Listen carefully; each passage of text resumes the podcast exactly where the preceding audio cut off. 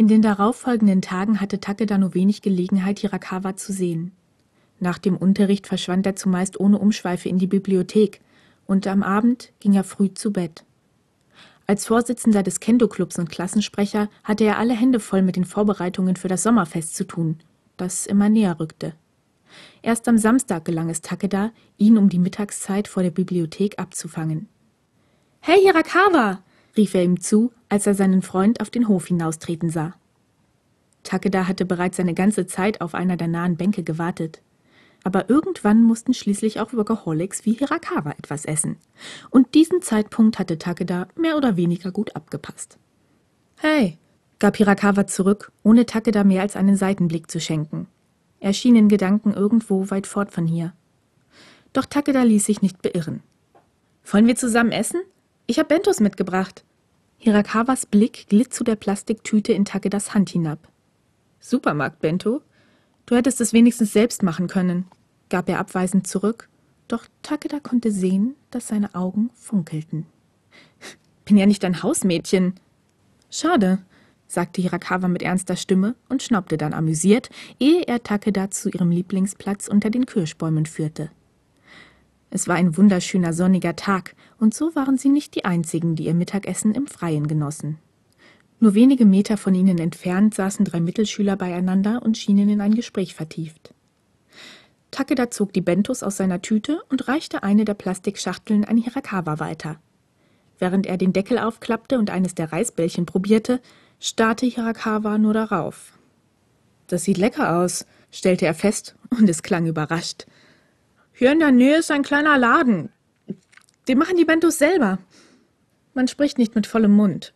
Takeda verdrehte genervt die Augen, doch als er nun zu Hirakawa aufblickte, war sein Groll genauso schnell wieder verschwunden, wie er gekommen war. Er machte wirklich einen glücklichen und entspannten Eindruck.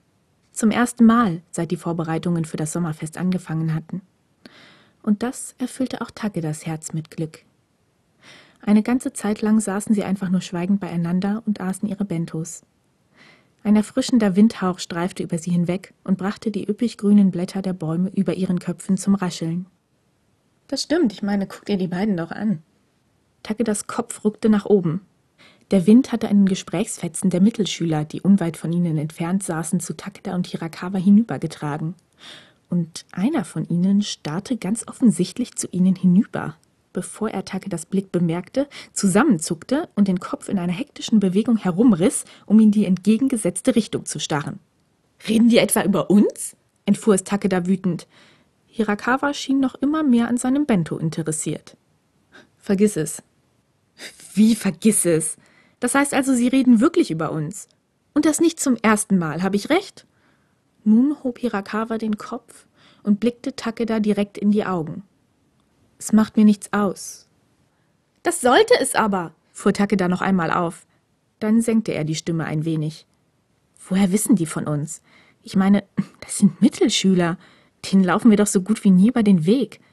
Meinst du, einer von ihnen hat irgendwas gesehen? Oder Takeda unterbrach sich. Er konnte spüren, wie nachdenkliche Fältchen seine Stirn kräuselten. Vielleicht hat Kuroi Gerüchte gestreut, um sich an uns zu rächen. Wie kommst du denn darauf? gab Hirakawa ebenso leise wie Takeda zurück. Kuroi ist jetzt im Iaido-Club. Und vor ein paar Tagen haben wir das erste Mal wieder miteinander gesprochen. Ich habe mein Schwert bekommen und Kuroi nicht, obwohl er schon länger dabei ist als ich. Das muss ihn wahnsinnig wütend gemacht haben. Hirakawa schüttelte leicht den Kopf. Kuroi mag zwar skrupellos sein, aber er weiß, wann er verloren hat. Er ist nicht dumm. Wie kannst du auch noch Partei für ihn ergreifen? Takeda verstand die Welt nicht mehr. Ich ergreife keine Partei. Ich denke logisch. Das solltest du auch mal versuchen. Sehr witzig. Takeda warf noch einen Blick zu den Mittelschülern hinüber, die ihre Unterhaltung mittlerweile im Flüsterton fortsetzten. Es machte ihn fuchsteufelswild, dass sie hinter Hirakawas Rücken über ihn herzogen. Am liebsten wäre er zu ihnen hinübergegangen und hätte ihnen mal ordentlich die Meinung gegeigt. Aber er war sich sicher, dass Hirakawa darüber nicht gerade glücklich gewesen wäre. Und so blieb ihm nichts, als böse Blicke wie Pfeilspitzen zu diesen Klatschmäulern hinüberzuschleudern. Wie hatte es nur so weit kommen können? Hatten sie sich einmal zu oft in der Öffentlichkeit gestritten? Oder hatte jemand beobachtet, wie Takeda im Bademantel in Hirakawas Zimmer geschlichen war? Nichts wäre schlimmer als das. Und doch, Wie hatte sich das bis zu den Mittelschülern durchsprechen können? Takeda konnte das Gefühl, dass Kuroi hier seine Finger im Spiel hatte, einfach nicht abschütteln. Hirakawa konnte schließlich nicht immer recht haben. Oder? Mit einem Seufzer ließ sich Takeda rücklings ins Gras sinken und starrte in den ebenmäßig blauen Himmel empor, der zwischen den Kirschbaumblättern hervorglitzerte. In Zukunft würden sie noch viel vorsichtiger sein müssen, so viel stand fest. Schließlich stand Hirakawas Ruf auf dem Spiel.